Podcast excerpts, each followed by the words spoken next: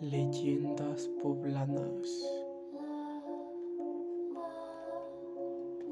Es una noche invernal.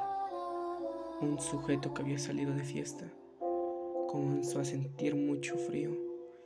Pensó en cubrirse con su abrigo, mas en ese momento recordó que lo había dejado en la casa de su amigo.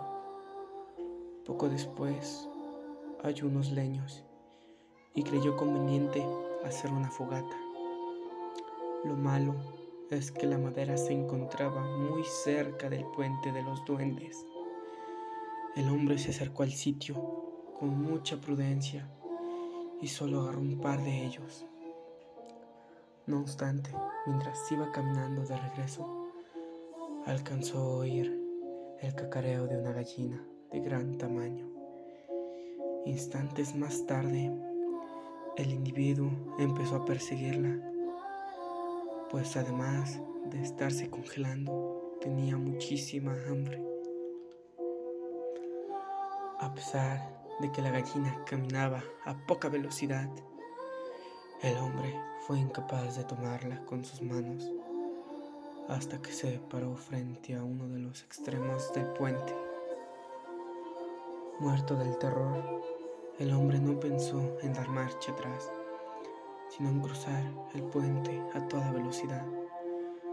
Cuando se hallaba justo a la mitad de este, sintió que la estructura se venía abajo.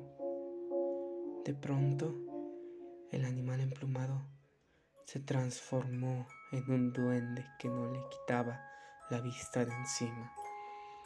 En eso, el sujeto pudo salir de su aterrador trance y lanzó una plegaria al cielo.